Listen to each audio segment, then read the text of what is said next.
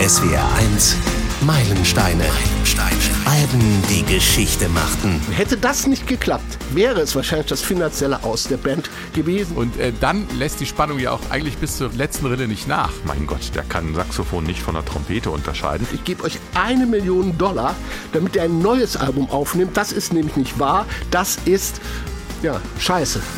Originalzitat. Ich bin Frank König, hallo. Heute haben wir mit den berühmtesten Moderatoren, Fallen und Luftlöchern im Showbusiness zu tun. Kennt jeder hier zum Beispiel.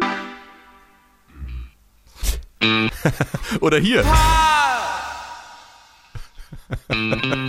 okay, noch nicht ganz klar, worum es geht, aber beim nächsten Song weiß jeder Fan Bescheid.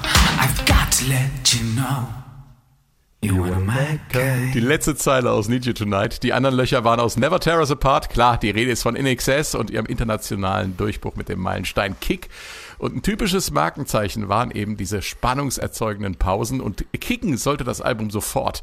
Die australische Band hatte sich vorgenommen, international durchzustarten mit einer Mischung aus Rock, Funk, Soul und einem Album, auf dem jeder Song eine Hitsingle hätte sein können. Am Ende waren es fünf an der Zahl. Der größte, der Nummer 1 in den USA besagt es Need You Tonight. I need you tonight. Der Titeltrack war nie ein Single-Hit, aber andere Bands wünschen sich auch nur einmal so eine Nummer zu schreiben hier. Kick.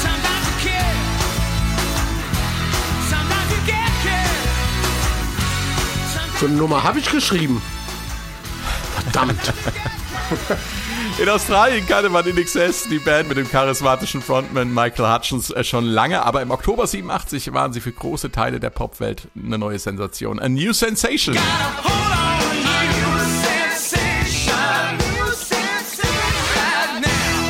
Sven Lampertz, Thorsten Leitner und Simone Huth-Hage haben an meilenstein.swr.de geschrieben und sich dieses Album gewünscht. Der Wunsch geht in Erfüllung und dafür ist die Expertise aus der SWR1 Musikredaktion da. Stefan Fahrich, hallo. Hi.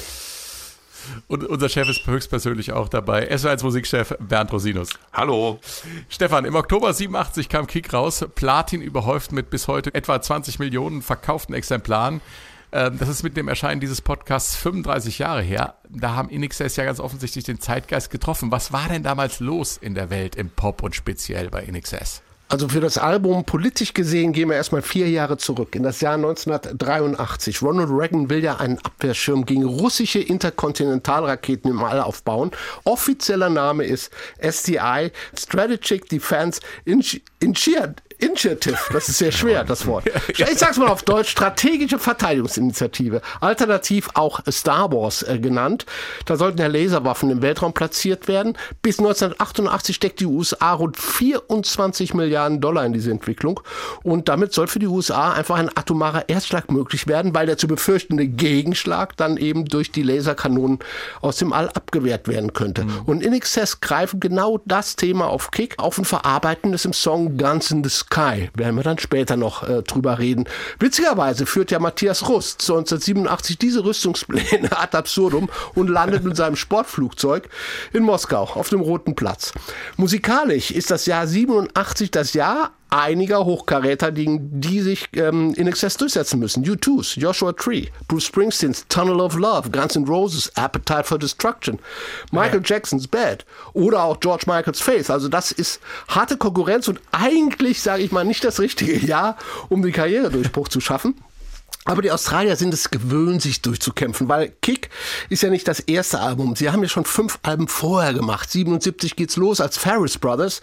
Äh, Andrew Ferris, John Ferris, Tim Ferris gründen eine Band zusammen. Scheint ja eh irgendwie Mode zu sein in Australien, dass Brüder Bands äh, äh, gründen. Also wir haben die Bee Gees mit den äh, Brüdern Gibb, wir haben ACDC mit den Young-Brüdern, Crowded House mit den Finn-Brüdern. Also das scheint da gang und gäbe zu sein. Wenn keiner da ist, also dann nehme ich meine Geschwister und dann machen wir eine Band unter uns.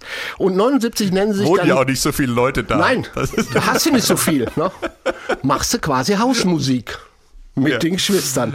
79 nennen sich dann In Excess und ähm, am Anfang, das ist äh, sehr interessant, sind sie natürlich sehr, sehr ähm, New Wave und Ska beeinflusst. Ich finde sehr schöne Alben am mhm. Anfang. Und dann erspielen sie sich natürlich einen Namen in Australien vor allen Dingen durch ihre äh, Live-Arbeit. Die gelten als ausgezeichnete Liveband, ähm, spielen in sogenannten Pub-Gigs. Pub-Gigs ist jetzt nicht so, wie wir es kennen. Eine Kneipe mit äh, 150 Zuschauern oder sowas. Das sind dann Kneipen, Pubs, australische Pubs, 500 Zuschauer zugelassen, wo sich dann bis zu 2000 Leute äh, reindrängeln. Also da tropft der kondensierte Schweiß äh, quasi äh, von der Decke. 82 dann ihr äh, Album äh, Shabu Shuba. Damit, das wird auch zum ersten Mal international veröffentlicht. Single The One Thing ja, steigt dank MTV und das wird sehr wichtig werden. MTV ist für InXS, glaube ich, ein sehr, sehr, sehr wichtiger Faktor. Und äh, dank mhm. dieses Videos zu uh, The One Thing schaffen sie einen Top ähm, 30 Hit in den USA. Äh, folgen dann auch erste Auftritte, äh, weitere Alben. Ähm, nur ähm, England ähm, ignoriert die Band. Also da gibt es dann Kritiken wie deprimierend eindeutiges Beispiel für qualvollen, langweiligen, unglaublich einfallslosen MTV-Rock. Ja. Diese Engländer. Ja, die Engländer. Aber gut, wir waren ja gar nicht dabei. Bei uns hat sich gar keiner dafür interessiert. Vorher. Nein, für, ja. diese, für, für, diese Alben überhaupt nicht. Aber ähm, es folgt noch ein Album Listen Like Thieves. Dann gehen sie auf Tour als Vorband von Queen und dann eben kommt 1987 das Jahr von Kick, aufgenommen in Sydney und Paris. Aber, und das ist der Hammer, die Plattenfirma will es nicht. Der Präsident von Atlantic Record hört sich nämlich das Album an und sagt, ich gebe euch eine Million Dollar, damit ihr ein neues Album aufnimmt. Das ist nämlich nicht wahr. Das ist, ja, scheiße. Originalzitat. Und In Excess Manager Chris Murphy, der riskiert daraufhin alles, geht hin zu den ähm, Radiopromotern äh, der Plattenfirma und fragt mal, Leute, was kann ich denn machen? Und ähm, äh, Andrea Guinness, die äh, betreut die College-Radios in den USA und die sagt, okay, da könntest du es mal versuchen. Und er haut alles Geld von sich und von der Band in dieses Projekt, ähm, organisiert eine College-Tour.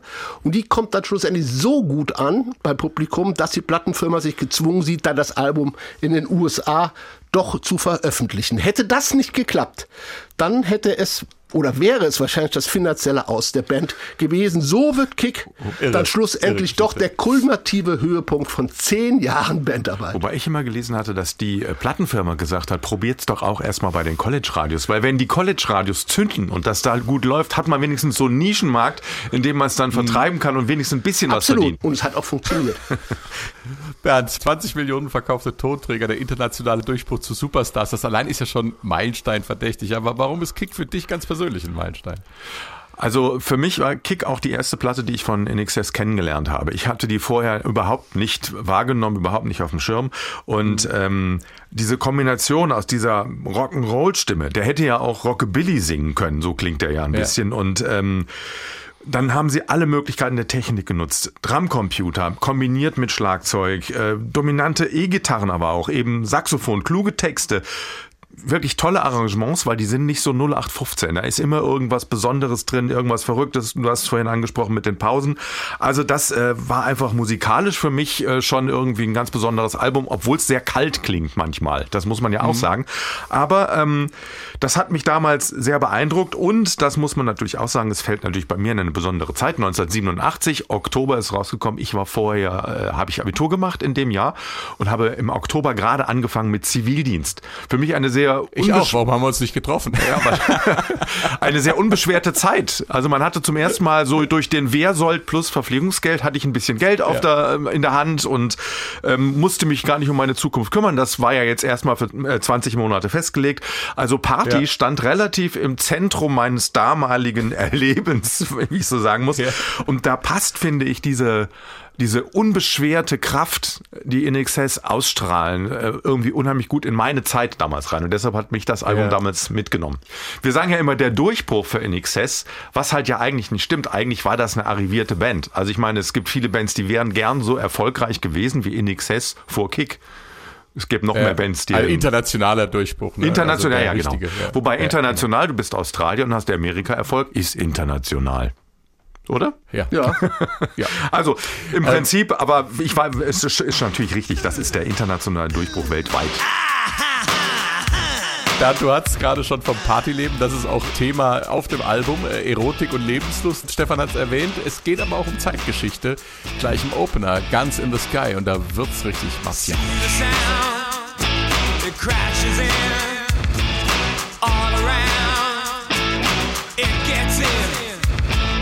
Take your hands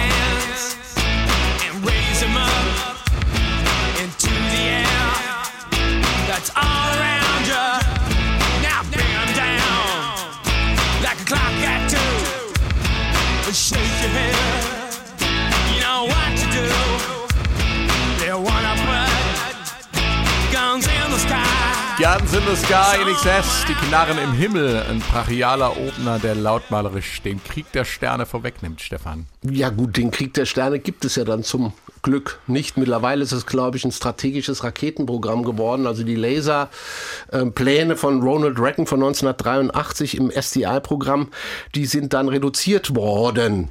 Ähm, Aber wir haben inzwischen eine eigene Gattung der, der Weltraumtruppen. Ne? Genau, und die Forderung im Song ist, dass die äh, Politiker doch bitteschön äh, sich dahin gesellen mögen, wo ihre Waffen sind, nämlich in den das Weltraum. ist quasi das, das, das Die Fazit. Message. Quasi das Fazit. Ja, es geht aber natürlich um mehr. Es geht natürlich auch um, um Gemeinsamkeit. Es geht darum, dass wir in, im Protest zusammenfinden können. Also der ganze Song fängt ja an mit diesem See the Sound, it crashes in, also quasi dieser wahrscheinlich nuklearen Explosion und dann äh, sollen wir alle zusammen mal schön das Peace-Zeichen in die äh, Luft recken, nämlich äh, like a clock. For two, das ist deutlich ähm, das Peace-Zeichen, dann, was er dann singt. Äh, shake your head, wir sollen mal Nein sagen, indem wir unseren Kopf schütteln. Ähm, und dann geht es halt darum, im nächsten Zeilen den Protest und dem Bewusstsein, die Zukunft in unserer Hand zu haben, nämlich vereint in unserer Zu- Hand. Dass das eigentlich auch eine gute Sache ist, weil wir uns an diesem Protest eigentlich wieder zusammenschließen, eine Wir-Gemeinschaft finden und dadurch so eine mm, Community des Protestes ähm, bilden. Zum Schluss ganz komische Textzeilen, ähm, wo er das Ganze finde ich, so ad absurdum führt, so Nonsenszeilen, die gar nicht in den Kontext passen, die dann auch immer, ich glaube, so ein bisschen an, in Anlehnung an den Dadaismus immer mit den da, da, da. Also das hat mit Trio noch nichts zu tun, aber die Zeilen enden immer mit da, da, da und sie haben inhaltlich überhaupt nichts mit dem Hauptthema zu tun. Musikalisch ist die Nummer, äh, brauchen wir nicht drüber zu reden, sehr einfach gehalten. Es gibt immer nur diesen simplen Gitarrenriff. Ähm, ich glaube, Adur Hardur rutscht da, rum, nur einmal so eine Art Bridge, wo er ähm, mal den Akkord wechselt. Mit 2,21 finde ich auch für einen Opener-Song ziemlich, ziemlich kurz. Aber er hat, und was hast du schon gesagt, diese, diese rockige, große Energie. Er hat dieses Drum-Computer-Pattern, das uns da in, die Ohren rein hämmert und das mich jetzt, darf ich sagen, an einen äh, Prince-Song erinnert, also Housequake vom 87er Album Sign of the Times. Ich finde eine schöne Assoziation. Hör mal rein. If you know how to party, say oh yeah. Oh yeah. If you ain't hip to the rare house quake, shut up already. Also dieses Drum-Pattern, dumm, dumm, dumm, dumm, dumm. Ist auch derselbe Sound. Ist natürlich auch bei Aber Prince ein fetter bei, bei NXS fetter, oder? Ja, weil da Fetter? ist vielleicht der Roland TR707 bei Prince. Wir hatten das ja mal gerne mal in die Meilensteine reinhören, auch Sign of the Times. Er, er hat ja Produktion nie zu Ende geführt. Insofern war das ein Sound, Ja. den er als erstes genommen hat. Bei ähm, In Excess wurden so Produktionen natürlich nachher noch zu Ende geführt. Ähm, zeitlich wäre es übrigens gegangen, aber es ist Aber eine Prince reine ist deutlich schwärzer und Natürlich. Äh, vom, vom ganzen Charakter Das ist schon synkopischer, aber der anders. Sound ist der. Ich darf ja nur assoziieren. Das Okay, macht ja so viel Spaß. tun. Hier. Als Songwriter übrigens, und das Ich ist. finde, ja, was man, wenn es um Songwriting geht, muss man sagen, ist das nicht der stärkste Song auf dem. Album. Weil ich finde, was, was, was klar wird als Statement auch in dieser Kürze ist, dass es, wenn man so will, das akustische Familiengesicht des Albums. So diese Patterns irgendwie, die so durchzuziehen, ähm, das erkennt man schon, aber vom Songwriting her ist, ähm, also Michael Hutchins alleine wäre, glaube ich, nicht äh, wirklich erfolgreich geworden. gut, man muss Du musst sagen. ja sagen, es ist der einzige Song, den Michael Hutchins Ah, ja, genau. Ja, hat. ja, klar. Das ist der einzige, den er alleine gemacht ja, hat. ganz so nicht, muss man sagen. Weil das Problem war, dass Andrew Ferris, sein kongenialer äh, Bandkollege, Multi-Instrumentalist, der hatte Probleme bei seinem Song Mediate. Das werden wir auch noch drüber sprechen. Und ähm, Michael Hutchins hatte Probleme bei Guns in the Sky. Also haben sich beide ausgetauscht, gegenseitig geholfen. Und dafür, äh, also ansonsten gehen ja die Songwriter-Credits auf dem ganzen Album immer an äh, Ferris Hutchins. Und hier haben sie so die Ausnahme gemacht. Und dafür, dass sie sich gegenseitig geholfen haben, haben sie sich nachher quasi die Autorenrechte gegenseitig geschenkt. Und darum tauchen diese Songs, der eine Mediate ähm, alleine für Ferris auf und der Song Guns in the Sky alleine für Hutchins. Aber Okay. ich finde, da gebe ich dir recht, Bernd, ich finde den Song als Opener-Song eigentlich schwach. Riskant. Aber auf der anderen Riskant, Ja, das riskant. ist, das So. ist Ja. schön. Aber ist es nicht, aber ist es nicht grandios? Also ich meine, wirklich dann als zweite Nummer, wenn du dir leisten kannst, als zweite Nummer New Sensation zu bringen, Und äh, dann lässt die Spannung ja auch eigentlich bis zur letzten Rille nicht nach. Also das ist wirklich Luxus. Und vielleicht ist das Album deswegen so aufgebaut, dass sie sagen, die brauchen brachialen, knallenden Opener und dann steigern sie sich mal ordentlich. Ähm, hier kommt New Sensation. Live,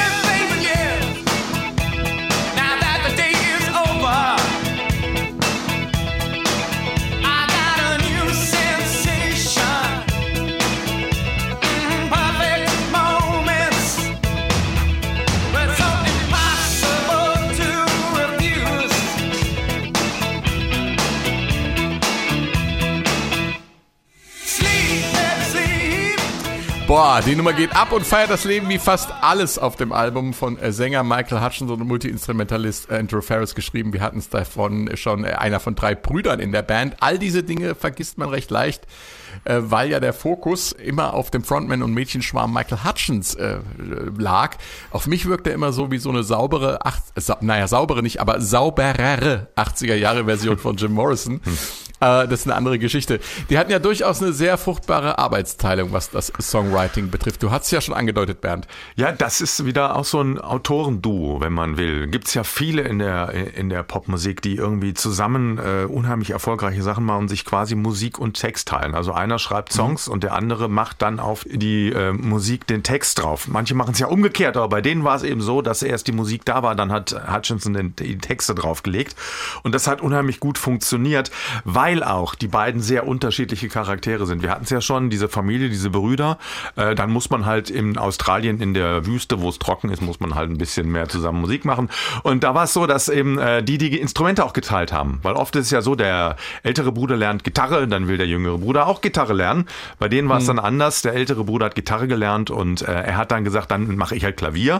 Und Klavier ist natürlich für Songwriting schon ähm, eine sehr ideale Sache, weil man natürlich sowohl Melodieführung als auch Harmonien äh, einpacken kann und damit experimentieren kann.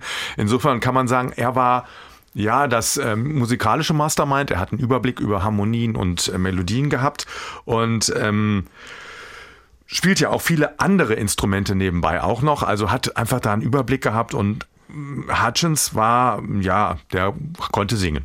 So könnte man das zusammenfassen. Also der hat sich das selber Ja, beigebracht und und, Text. und, Texten natürlich, weil er sich auch für Poesie interessiert hat, schon in der Schule. Also er hat immer viele Gedichte gelesen und das merkt man auch an vielen Texten bei ihm an. Und ähm, Noch so eine Parallele zu Jim Morrison, ne? ja, stimmt. Tatsächlich. Ja, zur Poesie. Ja, also mit seinen Gedichten, seine Texte sind ja oft wie Gedichte aufgebaut auch. Und ähm, das finde ich auch sehr interessant. Diese Art zu texten ist bei ihm auch sehr speziell. Und ähm, das war auch das erste Album, für das die beiden gesagt haben, wir machen Text und Musik jetzt ganz alleine. Also vorher bei den Alben, die ich bis dahin nicht kannte, die ich erstmal na- nachher äh, reingezogen habe, da haben sie immer also noch Hilfen gehabt. Da kamen also die Plattenfirmen und haben unterstützt, andere Autoren haben mitgeschrieben und so weiter.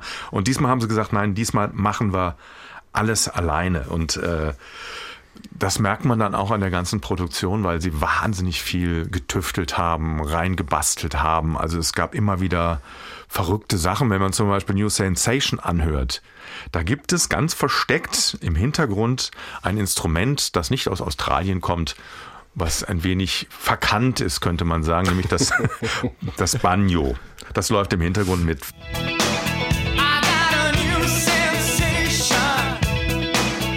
Wenn man genau hinhört, kann man es vielleicht einzeln hören. Man muss sehr gut selektiv hören können. Aber es, hat, es macht einfach an dem Sound tierisch viel aus. Und so hört sich das dann nämlich an, wenn man den ganzen anderen Kram weglässt. Nur das Banjo in New Sensation.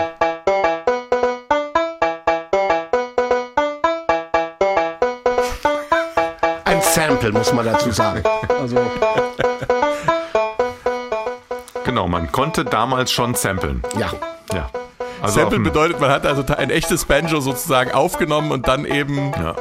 Entsprechend Meistens, abgespielt. Damals wegen den Datenmengen äh, wurde nicht auf der ganzen Tastatur jedes, jeder Ton einzeln aufgenommen, sondern es, man hat quasi sich auf drei, vier, fünf, sechs Töne auf dem Sampler, die im Original aufgenommen wurden, konzentriert und der Rechner hat im Sampler die dann schneller oder also langsamer höher gedreht. Und dann Mhm. dadurch werden gesampelt, sind gesampelte Instrumente damals noch so ein bisschen sehr deutlich erkennbar als Sample. Also ein Banjo-Spieler, wenn jetzt einer unter uns wäre, würde sofort sagen, das hört man sofort, das ist ein Sample. Oder? Ja. Ja, ich finde schon. Ich, Im Gegensatz zu Frank muss ich ehrlich sagen, ich hätte es jetzt nicht vermisst, wenn es nicht auf der Aufnahme drauf Ich glaube, das ist Herrn Ferris geschuldet. nicht. Ich glaube, das ist Herrn Ferris geschuldet, der äh, für so Gimmicks immer zu, zu haben war. Der, der Witz ist, finde ich, ja das Tolle an der Sache, was du gesagt hast, Bernd. Sie haben sich mal gesagt, wir möchten alle Songs schreiben. Ist ja auch, dass die Band zurückgetreten ist. Du hast da ja, sie haben ja auch deutlich zur Band gesagt, Leute, passt mal auf wir möchten alles schreiben. Ja. Pass auf, gebt uns quasi den Schlüssel zum Auto und wir fahren euch äh, sicher durch den Verkehr. Und da musst du als Band natürlich auch Vertrauen haben und sagen, okay, Und macht das mal, Jungs. Und ich hätte jetzt gesagt bei diesem Album, dass das für die Band sehr konfliktträchtig ist sogar. Weil wenn jetzt der Bandleader und der Sänger kommen, wir machen hier Stücke und eigentlich ist ständig der Drumcomputer dran, ich habe aber einen Drummer in der Band, ist das eigentlich etwas frustrierend. Immer problematisch. Für einen Drummer muss es doch frustrierend sein, wenn man ihm sagt, du kannst schön Schlagzeug spielen, aber nicht auf diesen Stücken.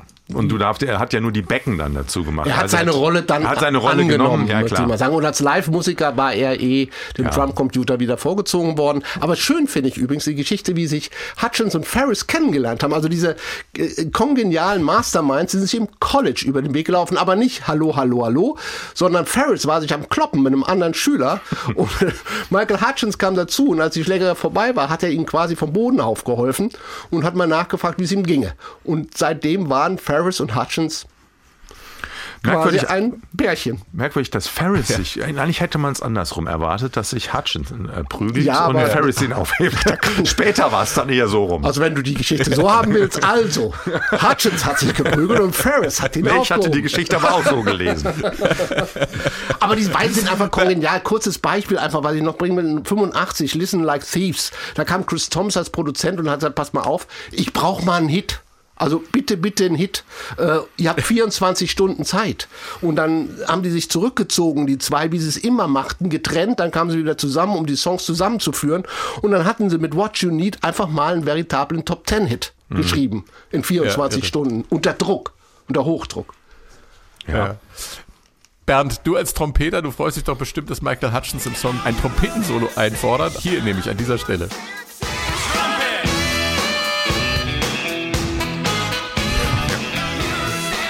Trumpet ruft er. Warum Ja, ja, er ruft hat- er Trompete und dann kommt ein Man Saxophon-Solo? könnte erst denken, er hat vielleicht in Instrumentalkunde nicht aufgepasst.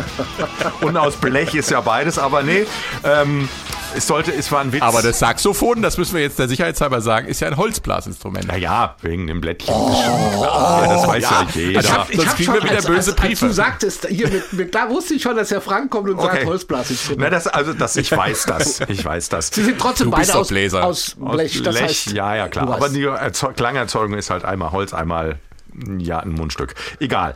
Aber ähm, nein, also äh, Hutchinson kann das auseinanderhalten. Aber ähm, es war so, dass ursprünglich gedacht war, dass man ein Trompetensolo da einbaut.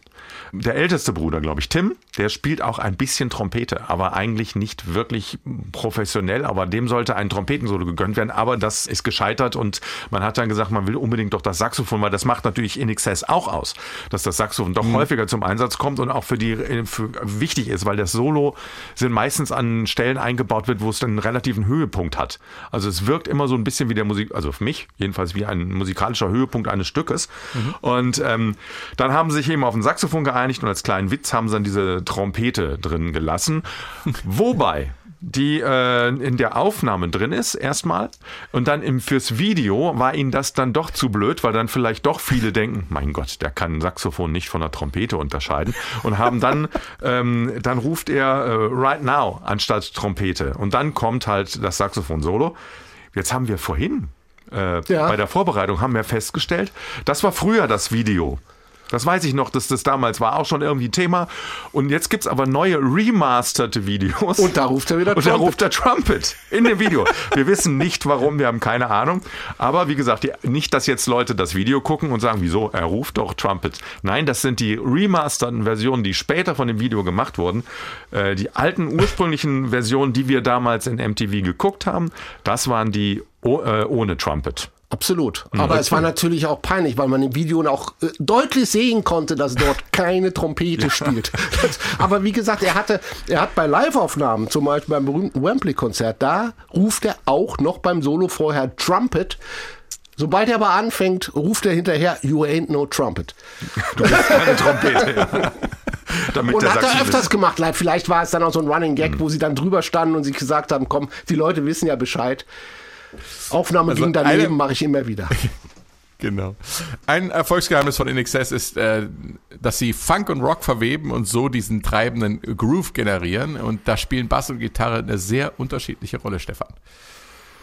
Ja, ähm, wir sind jetzt hier bei ähm, New Sensation und ich glaube ja weniger, dass es Rock ist. Ich finde es viel, viel, viel mehr Blues inspiriert. Das ist nämlich, wenn man mal ein bisschen so durchzählt, auch so das klassische zwölftaktische Blues-Schema, das durch den, durch den alles überragenden äh, Riff, der da drüber liegt, so ein bisschen verdeckt wird. Und es ist auch von der Instrumentierung her eigentlich klar, auf, auf diesen pumpenden Blues gesetzt. Der Bass pumpt diese Achtel. Wechselt auch schon. Es gibt auch kurz vor dem Stop, also wir sagen als alte Blueser Turnaround dazu. Das heißt, da dreht sich der Song wieder. Es gibt so eine Schlussfigur. Auch die haben sie drin. Die klingt zwar nicht so wie im klassischen Blues, aber auch die sie haben sie mit drin.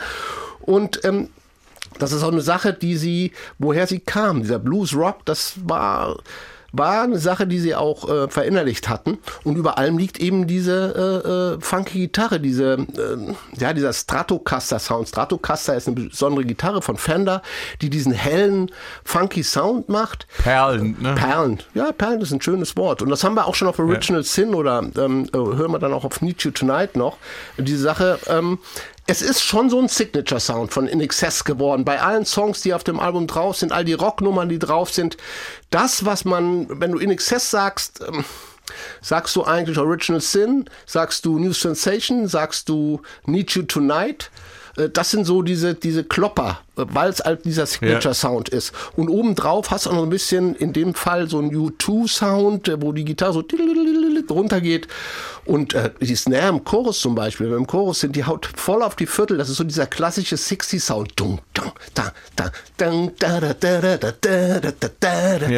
Also das hat schon sehr viel Blues, das hat ähm, nicht so viel Rock. Es wird natürlich überspielt, wie gesagt, durch, diese, durch diesen schönen Riff, ähm, der da über allem liegt. Uns hat ja der Bassgott geschrieben, dass wir mehr auf Bass äh, äh, Ja, es ist ein pump, sollen. pumpender, Achtelbass. Ja, ja, aber er ist überhaupt nicht funky, ne? Also der steht im krassen Gegensatz zu dieser Gitarre und das macht's vielleicht auch aus, dass er so bluesig spielt und die Gitarre so funky und da entsteht so eine, so eine Spannung, Sie haben, ent- so sie, haben den Blues versteckt halt ein bisschen. Also durch, durch das, das ist ja. auch dieser, dieser Riff, der, der ist auch gar nicht Tonart, der wird auch gar nicht Tonart angepasst. Die gehen dann von E-Dur, um das mal so zu sagen, auf H-Dur, auf A-Dur und immer liegt dieser E-Dur-Riff da drüber, was natürlich im wenn du es laut drehen würdest oder würdest anders harmonisch aus, harmonisch eigentlich sehr seltsame Dinge auch machen würde vom Klang her.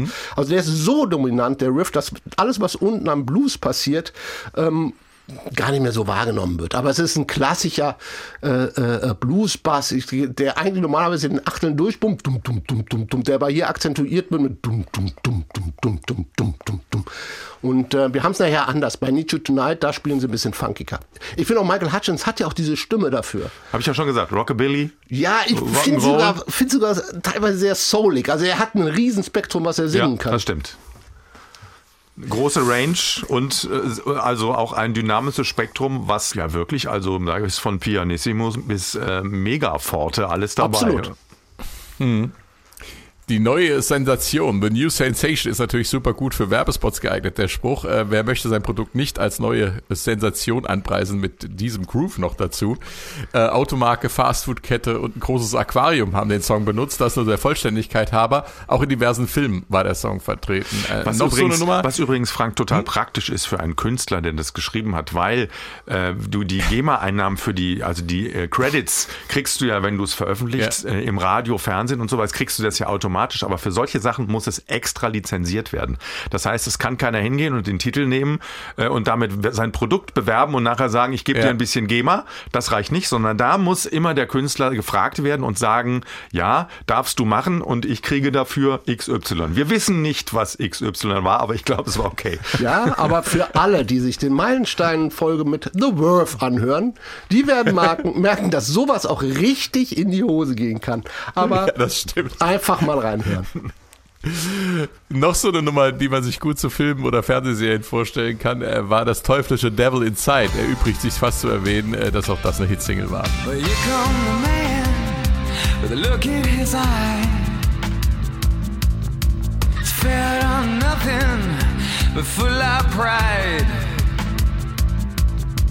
Look at him go, look at him kick. Makes you wonder how the other half live.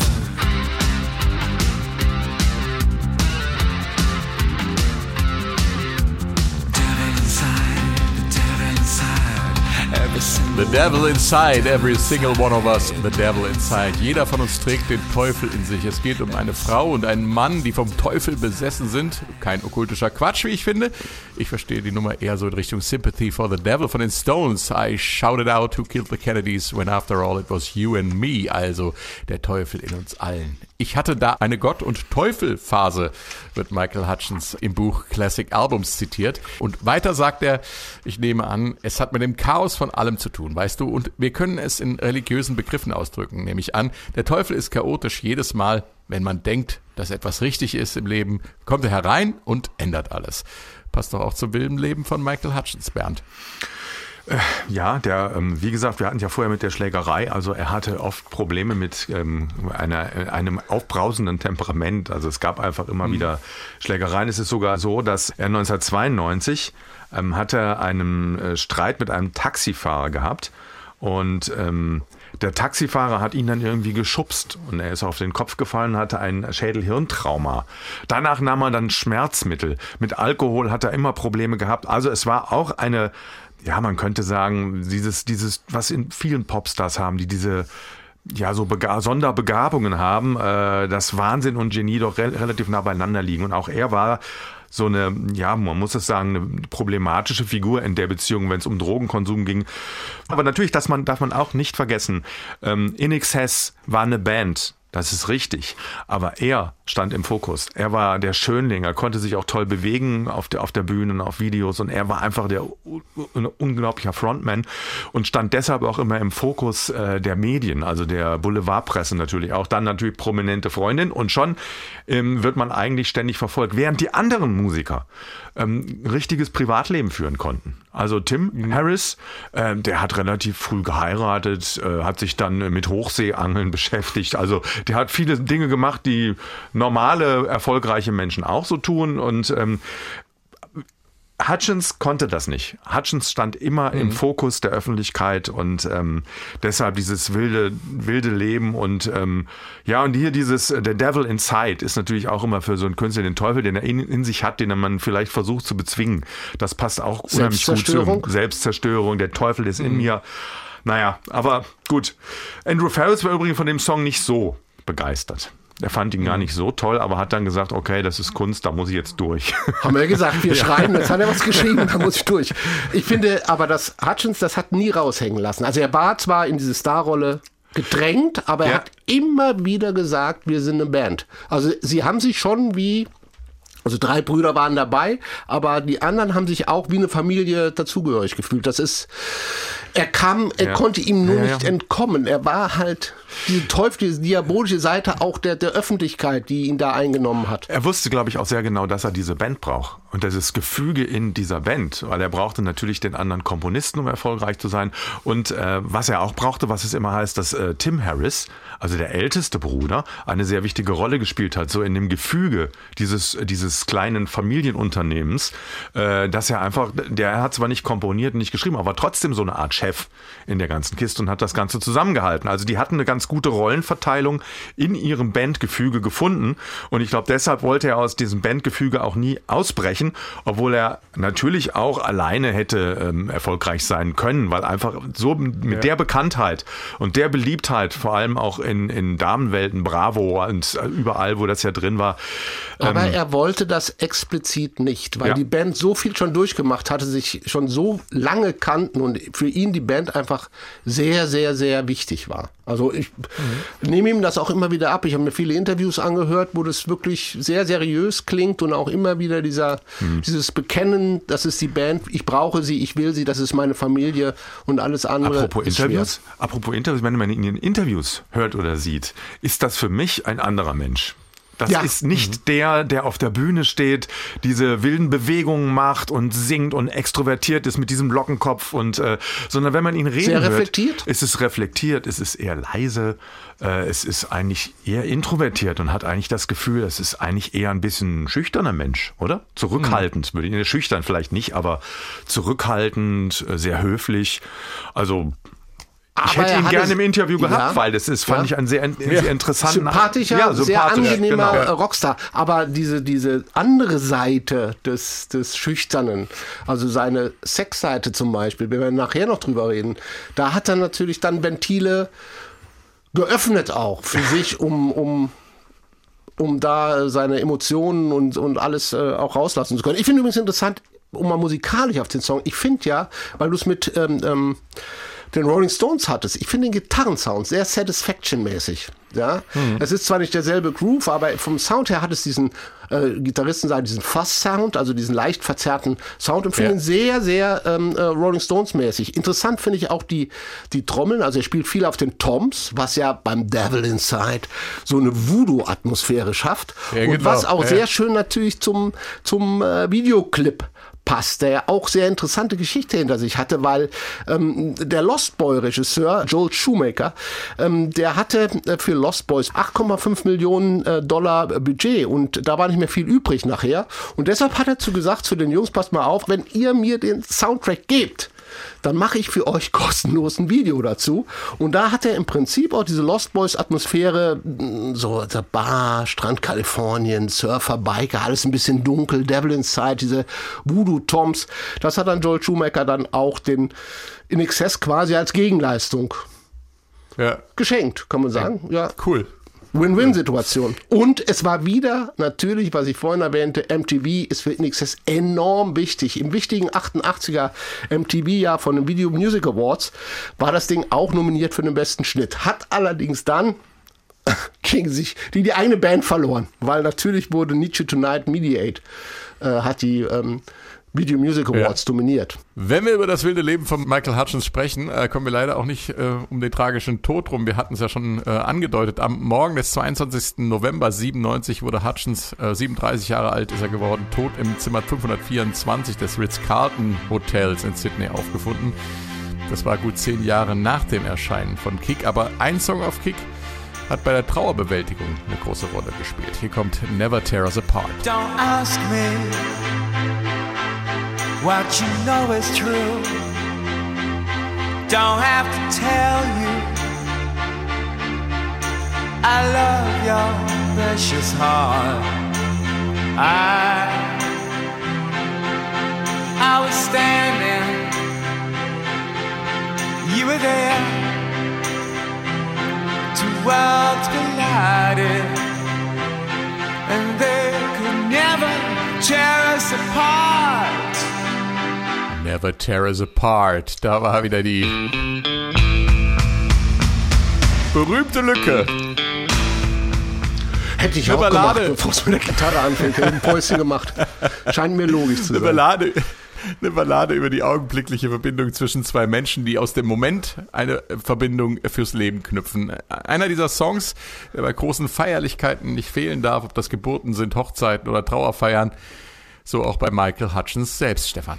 Ja, der Song lief auf der Trauerfeier von Michael Hutchins am 27. November 97 St. Andrews äh, Cathedral in Sydney. Eine riesen Trauerfeier, also mit Live-Übertragung im Fernsehen. Ähm, alle waren da, von Kylie Minogue bis Bono, ganz viele Pop-Rockstars. Nick Cave war auch da, hat für die Familie während des Trauergottesdienstes Into My Arms extra für die Familie gesungen. Da musste das Fernsehen dann sogar abschalten und hat ähm, so eine äh, Zusammenstellung von äh, Michael Hutchins gesendet in der Zeit. Und als der Sarg dann rausgetragen wird, ähm, als sie ihn anheben und ihn raustragen, dann läuft ähm, Never äh, Tears Apart.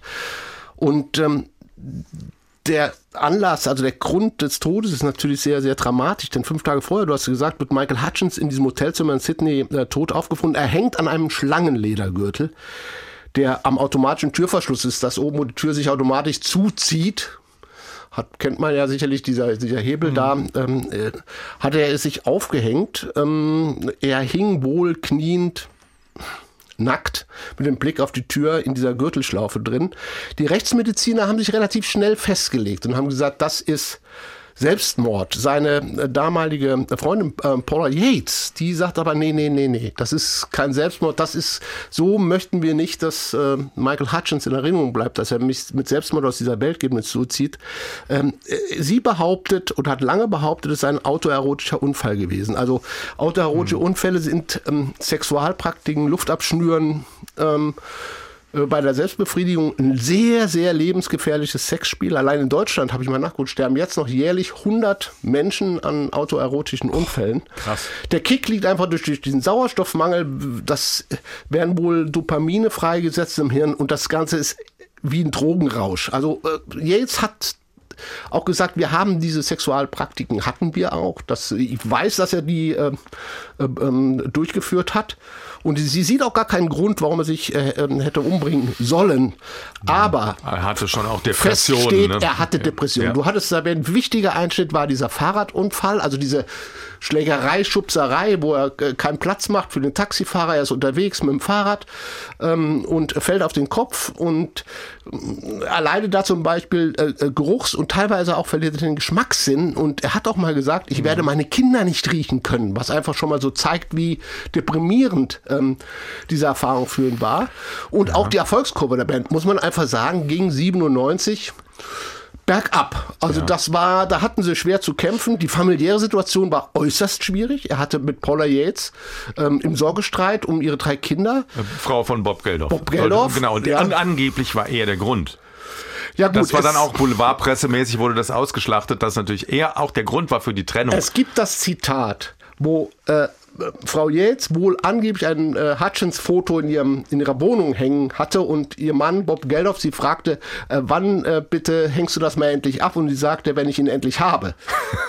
ja, das äh, kann, kann in Ehen sich als schwierig erweisen. Nein, und ich traue das dieser Hm. Paula jetzt auch zu. Devil Inside passt auch auf sie. Sie war auch drogenabhängig, sie experimentierte viel.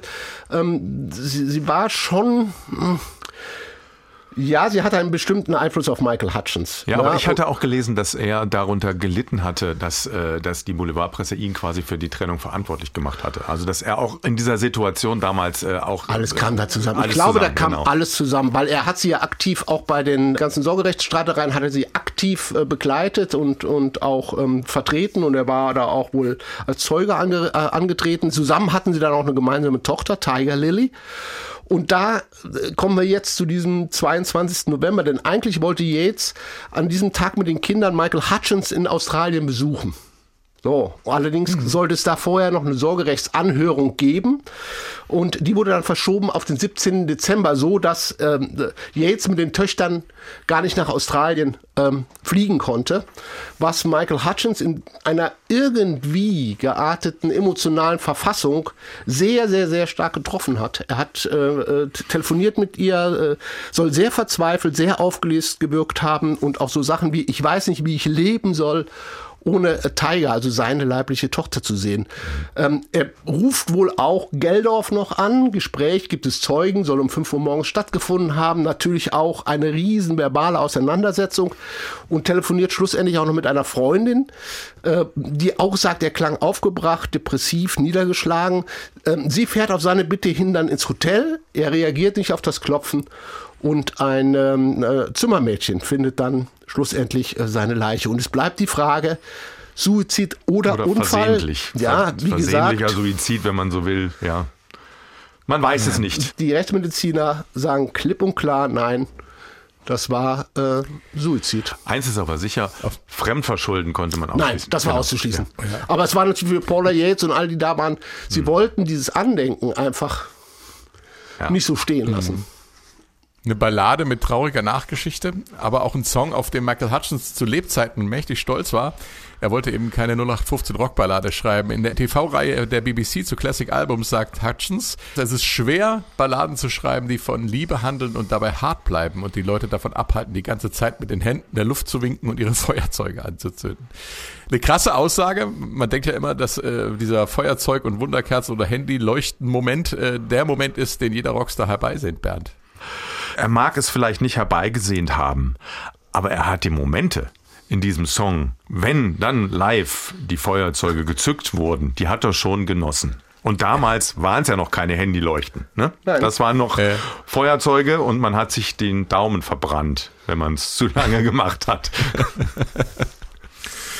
Ja, ja, das, äh, die Entstehung dieses Songs ist also auch wieder typisch für die beiden. Ähm, 86 entstanden und ähm, Harris hat sich hingesetzt und auf dem Klavier diese Akkorde gespielt. Eigentlich viel schneller als der äh, Song heute, als wir ihn kennen, Never Tear Us. Und ähm, hat sich dann überlegt, das hat Potenzial und hat es halt ähm, Hutchins vorgespielt. Und der war begeistert und hat dann einen Text geschrieben. Äh, ja, also- also direkt, er sagt, direkt aus dem Herz kam der und ähm, man muss auch sagen, das ist eigentlich eher ein Text, das ist eher ein Gedicht, ja. We could live for a thousand years, but if I hurt you, I'd make wine from your tears. Also wir können leben für tausend Jahre, aber wenn ich dich verletzen würde, dann würde ich Wein aus deinen Tränen machen. Ich verstehe nicht genau, was damit gemeint ist, aber es ist ein schönes Gedicht. Oder eine andere äh, Strophe, I told you that we could fly, cause we all have wings, but some of us don't know why. Das finde ich wiederum ganz schön. Wenn ich das meiner Frau erzählen würde, dürfte ich sehr, lebenslang sehr schön. samstags immer Fußball gucken. Oder? Ohne Ja. Gegenrede. Ja. Also ich Naja, äh, ich sagte, finde, dass wir auch, fliegen diese können. Wein, Tränen zu weinen. Es ist Tränen mega zu weinen, finde ich romantisch. Also es ist sehr schönes Bild, lyrisch, ja. es ist mega romantisch. Genau, und da ist es so, dass nachdem dieser Text war, äh, Ferris total begeistert von diesem Text, auch von diesem Gedicht, weil viel Text ist es eigentlich. In einem, in einem sehr langen Song ist nicht viel Text drin, muss man sagen, aber schöner Text eben. Und er war so begeistert, dass sie dann eben diese Geschwindigkeit dieser Nummer äh, runtergedreht haben, um dem Text einfach mehr Raum zu geben. Und da ist dann am Ende dieser ja zwölf Achtel Blues, dieser typische langsame Viervierteltakt, in dem immer so ein triolischer Grundrhythmus zwölf Achtel, man könnte sagen, ja drei Viertel ist es nicht, es ist tatsächlich ein zwölf Achtel ähm, äh, durchläuft. This is a Ja, man's eine man's Buchrechnung world. Also es gibt immer irgendwie Ja, also ich, ich glaube auch, dass sich in diesem Song das zeigt, was du vorhin angedeutet hast, Bernd, mit den Interviews. Das ist dann wieder eher dieser, dieser schüchterne, zurück, zurückhaltende, liebevolle Michael Hutchins in diesem Song und nicht dieser Michael Hutchins von Devil Inside. Das ist auch so ein Ding auf diesem Album. Es zeigt, zeigen sich immer diese, am Anfang haben wir ein bisschen politisch engagierten Michael Hutchins, dann haben wir einen sehr liebevollen, dann haben wir äh, diesen diabolischen, also das, viele Persönlichkeiten auf dem Album. Es ist ja, immer das ja. Tolle an unseren Meilensteinen ist, man muss sich ja das ganze Album nochmal vorher komplett durchhören. Sonst ist es schwierig sicher hinzustellen. Und mir ist wieder bei dem Durchhören äh, die- dieses Albums, was ja oft nur in Hitsingeln äh, funktioniert, die Bandbreite von diesem Künstler stimmlich, was der drauf hat, was der für Gefühle ausdrücken kann, wie er seine Texte darbietet und so. Das ist schon äh, ein begnadeter Sänger, das muss man einfach sagen. Das ist mir wieder beim Hören aufgefallen, wie unterschiedlich die einzelnen Titel interpret, interpretiert werden und wie genau er damit umgeht, wie genau er sich überlegt, was singe ich hier für einen Song, was ist es für ein Song und wie interpretiere ich den stimmlich. Und um da zu zeigen, dass er auch Soul kann, haben sie eine extra nochmal eine Soul-Version dieses Titels Never Tear Us Apart aufgenommen. Told you that we could fly. Cause we all have wings. But some of us don't know why. I, I was standing.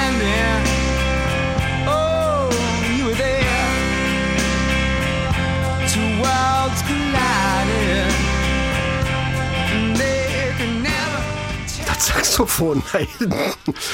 Das, ähm, ja, das äh, Klingt voll out of tune, finde ich. verstehe ich auch Ja, nicht. ja, ja. Äh, das ist ein Ist ja eine Demo-Version. Ja, das, äh, nee, die Sache ist die, der äh, Saxophonist spielt normalerweise alt.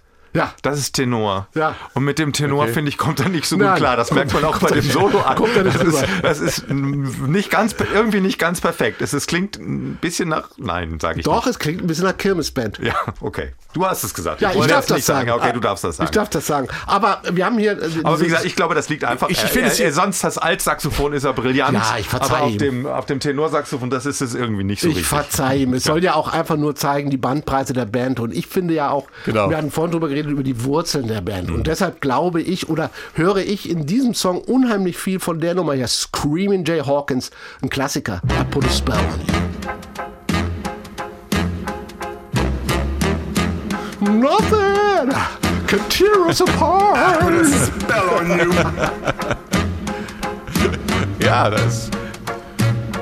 Verwandtschaft ist zu hören.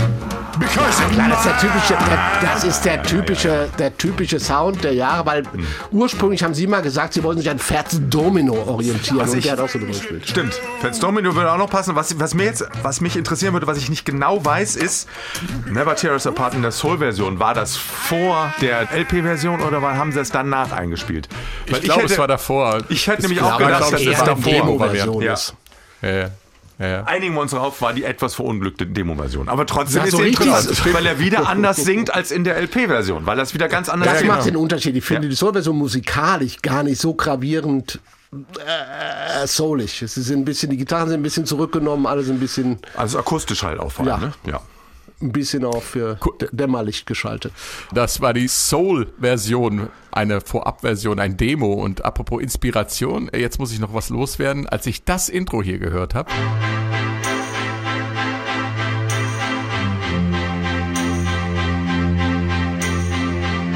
da habe ich gleich gedacht, das gibt's doch nicht. Da steckt doch eine Geschichte dahinter. Viele von euch hatten jetzt vielleicht auch die gleiche Assoziation. Ich schreibe an Stefan in unserer Vorbereitung, ich komme nicht drauf, Stefan, helf mir, wer ist das? Und er schreibt Queen. Wow, habe ich gedacht. The show must go on. Genau.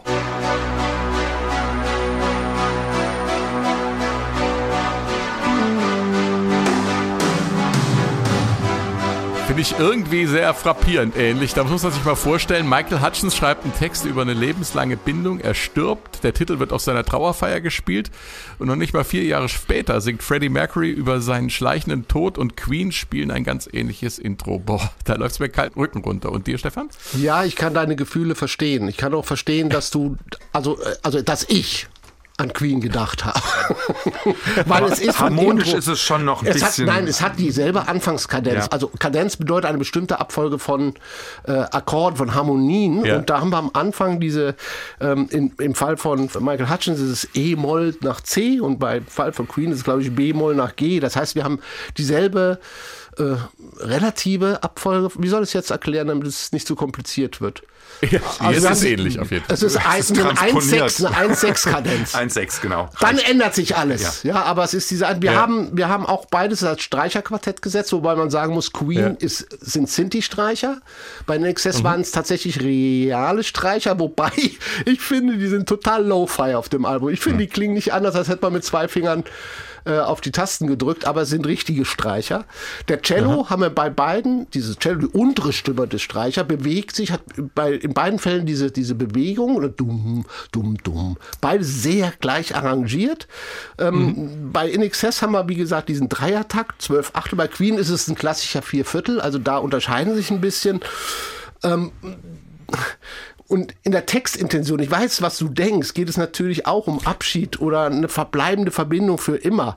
Der Anf das Ende ist irgendwie der Anfang etwas Neuen, eines etwas Bleibenden. Da, da sind sie sehr, sehr, sehr ähnlich, gebe ich dir zu. Ich halte Ja. es aber für einen reinen Zufall. Ich habe auch mal alles versucht abzusuchen, was ich im Netz finde. Also es gibt keine Aussage von Brian May, wo er sich irgendwie auf, Ja. auf es gibt viele Fans, die auch dieselbe Assoziation hatten. Es gibt sogar Zusammenschnitte von beiden, aber wenn man sie zusammenschneidet zum Beispiel, finde ich, passen sie überhaupt nicht mehr so richtig äh, Ja, ja, zueinander. das ist eher eine Assoziation und auch eine schöne Assoziation, wie ich finde. Und auch die Bands kannten sich ja untereinander. Du hast ja vorhin schon erwähnt, dass sie schon zusammen auch auf der Bühne gestanden Ja, aber- haben. Insofern, Sie haben das nicht, ich glaube nicht, dass Brian May das ähm, in irgendeiner Form verwendet hat. Also persönlich, Ja. ich habe nichts gefunden, manchmal was liegen die auf Dinge auf einen Nee, dazu Luft. ist die Harmonie auch zu normal, Ja. glaube ich. Das ist jetzt. Das ja, ist eine stinknormale Ja, genau. Kadenz, wie wir. Da kommt man, da kommt es drauf an, was. Doch kaputt.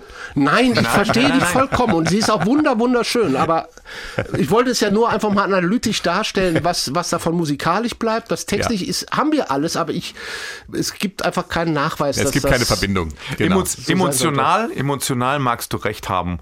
Musik Ja. wissenschaftlich lässt sich das nicht ganz halten. Nicht So, ganz. Machen wir so. Alright.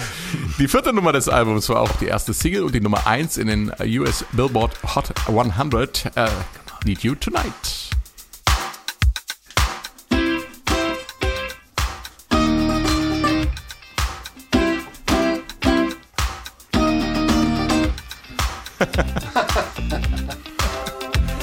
You got is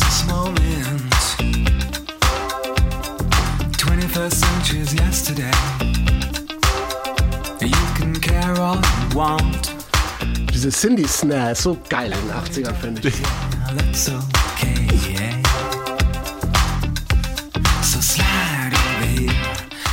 Es muss bestimmt schwierig sein, dem Schlagzeuger zu erklären, da darfst du nicht mitspielen. Wir lassen das so.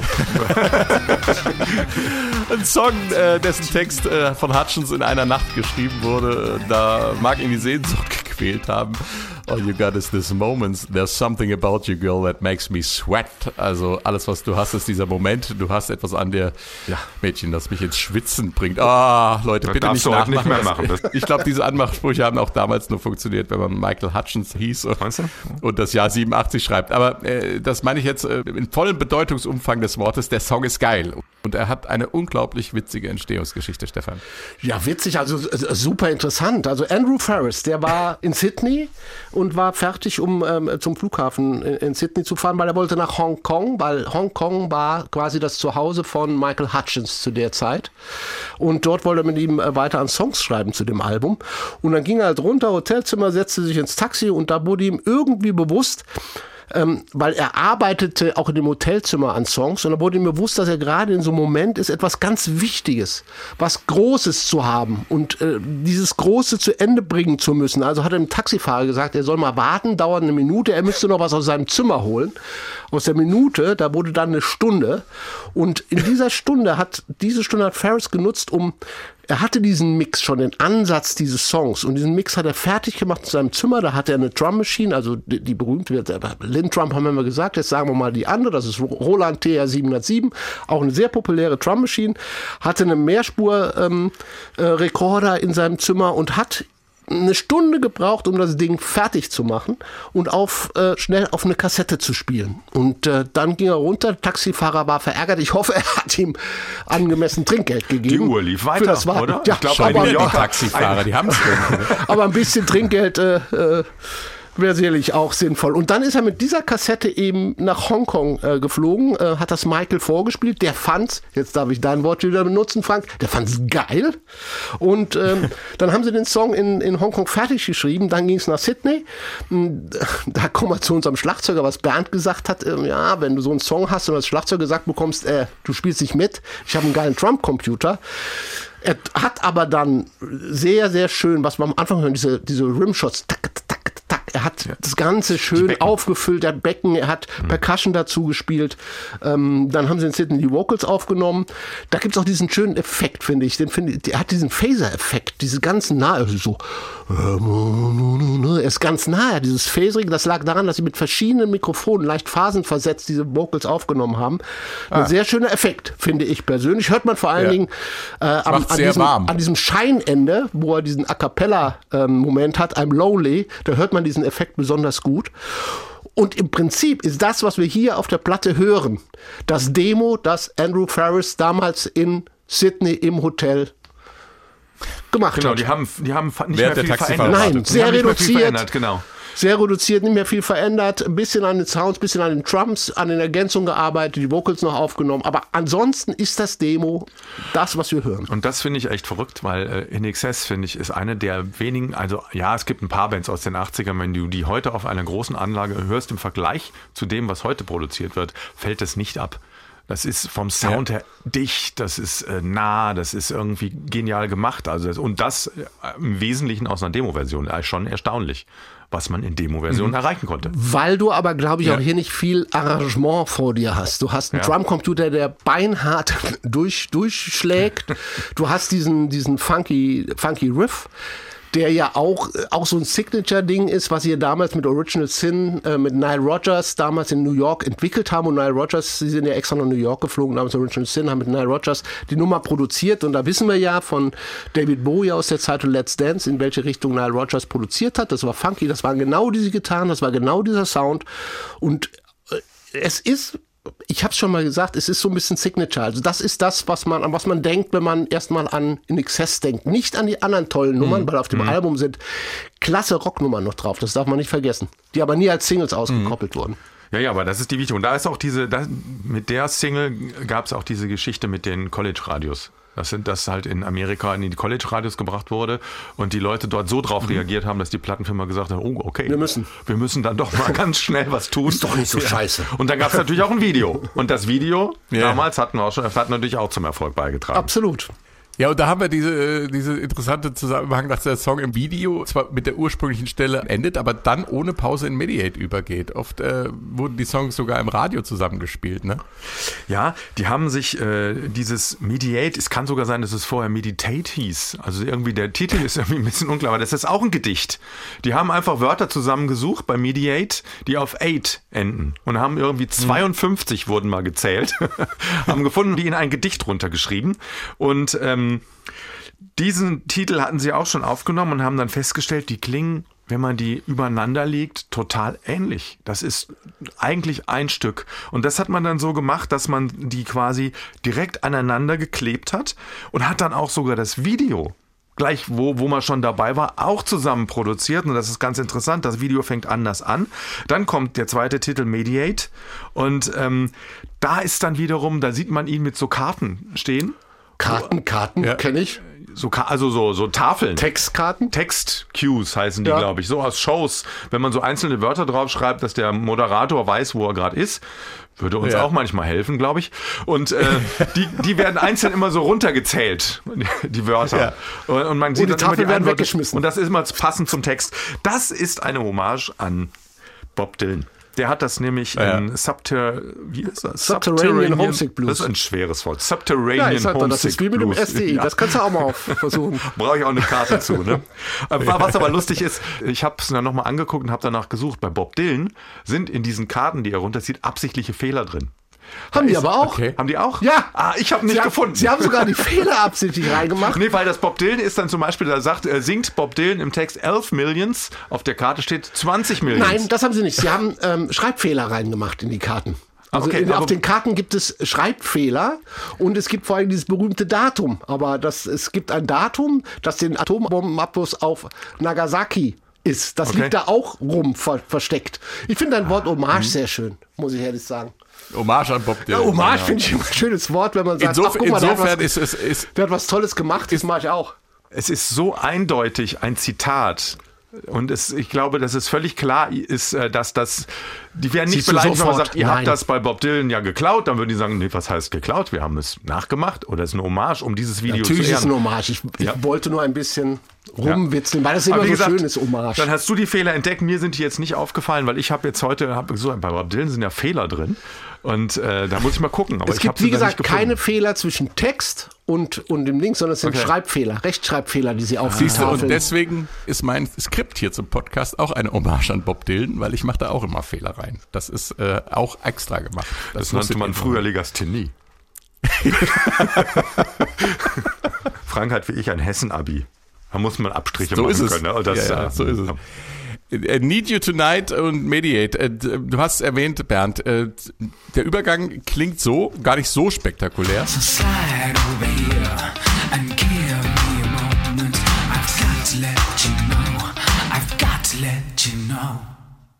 You're one of my kind.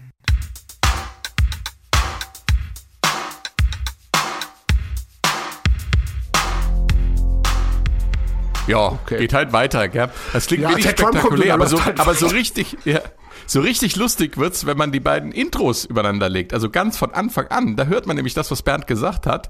Äh, Man hört am Anfang gar keinen Unterschied. Erst wenn die Stücke melodiös auseinanderlaufen, merkt man, dass man zwei Stücke hört. Bitteschön.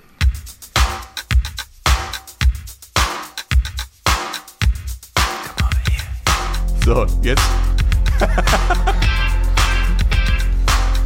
Hier merkt man, dass was nicht stimmt, ne? ja, Da brummt in der falschen Tonart. Der brummt in der falschen Tonart, genau. Äh, übrigens, dieser, dieser Übergang, äh, dass diese beiden Songs äh, rhythmisch zusammenpassen und ähm, dass das alles äh, ineinander übergeht, da war das Vorbild. Und jetzt kommen wir wieder auf etwas zurück, was ich vorhin schon erwähnt haben. Die Jungs von Queen, die das bei We Will Rock You und We Are the Champions gemacht haben. So wollen wir das auch, haben sie gesagt. Also eine Verbindung gab es tatsächlich ähm, zwischen den beiden Bands, wenn es auch an dieser Stelle, nur an dieser Stelle manifest wurde bei dem ganzen Album. Ja, ja, aber es gibt eigentlich inhaltlich zwischen diesen beiden Songs keine Verbindung. Also das Ja. ist äh, eigentlich was komplett anderes. Total. Also insofern, es ist also jetzt nicht wie bei Konzeptalben, wo, wo die Themen ineinander Ja. überfließen oder sowas, sondern das sind einfach zwei Titel, die passen inhaltlich irgendwie musikalisch ganz gut zusammen. Da hat man sie aneinander gelassen. Zumal ähm, der, der äh, Need You Tonight ist halt relativ kurz. Auch. Ja. Und, und, und äh, dann kommt das andere. Also Insgesamt sind das, glaube ich, dann fünf Minuten. Also diese beiden Songs Ja. hintereinander gespielt. Und darum Insofern, konnte auch das Radio diese Version, diese Doppelversion auch spielen in Ja. den USA. Was, das darf man auch nicht vergessen. Also Ja, weil der erste Song wäre dem Radio damals fast zu kurz gewesen. Ne? Das gab es mal, dass, den, dass den Radioleuten Songs zu kurz waren. Ach so. Das äh, gab es früher. Na gut, in den 60ern war sie kurz, in den 50ern. Ja, ja, auch. genau. Mehr passte nicht auf eine Single. In den 70ern hat sich das geändert. Ja, da wurden sieben stimmt. Minuten draus. Kick von NXS, ein Album äh, mit SW1 Meilensteine-Status. Was bleibt von Kick, Stefan und Bernd? Was meint ihr? Oh, ich habe Angst vor dieser Frage gehabt. Das muss ich jetzt dauert sagen. jetzt, das dauert jetzt dann wieder. Es Also bleibt es der, für mich bleibt der Mythos äh, eines großartigen Sängers, der mit diesem Album für mich am, am engsten verknüpft ist, obwohl natürlich dieses Album und sein Tod zehn Jahre auseinander liegt, aber äh, in der Tat ist es für mich das definitive, kompletteste ähm, Album, das in Exzess gemacht haben, das stilprägend ist, wo sie, was ich schon mal erwähnt hatte, bestimmte Sounds drauf haben, die für sie einfach stehen. In Excess Sounds, sogenannte Signature Sounds, wo man weiß, das ist in, in Excess, das wird in Excess für immer und ewig bleiben. Und es ist für mich deshalb ein Meilenstein-Album, weil hier eine Band so kontinuierlich aus der Kneipenszene quasi Down Under äh, es geschafft hat, über eine lange Zeit zusammen zu bleiben, ihr Konzept weiterzuentwickeln und es zu schaffen, auf diesem Album all das, was sie vorher hatten, zusammenzuführen und zu diesen tollen Songs zu machen. Das bleibt bei mir bei Kick. Und was sagt der SW1 Musikchef, Bei Bernd? mir bleibt, dass, äh, dass Bands in der Lage sind, sich von Album zu Album zu entwickeln, weiter zu steigern und das auf so einen Höhepunkt zu bringen mit Kick. Das ist für mich in Excess. Die haben lange schon vorher zusammengearbeitet, zusammen als Band gearbeitet, zusammen komponiert, zusammen musiziert, Konzerte gemacht und so weiter. Und es wurde gut, es wurde besser, es wurde noch besser. Und dann kommt irgendwann dieses Album, was danach leider nicht mehr zu toppen war. Da kommt nicht plötzlich ein Phil Spector oder ein Jeff Lynne und produziert irgendeine Band jetzt zum ersten Mal und macht daraus ein Hitalbum, sondern es ist eine kontinuierliche Entwicklung einer Band bis zu diesem Höhepunkt hin. Und deshalb finde ich es ganz besonders. Ich danke euch beiden. Äh, danke auch fürs Zuhören und äh, tschüss, bis zum nächsten Mal. Tschüss. Tschüss!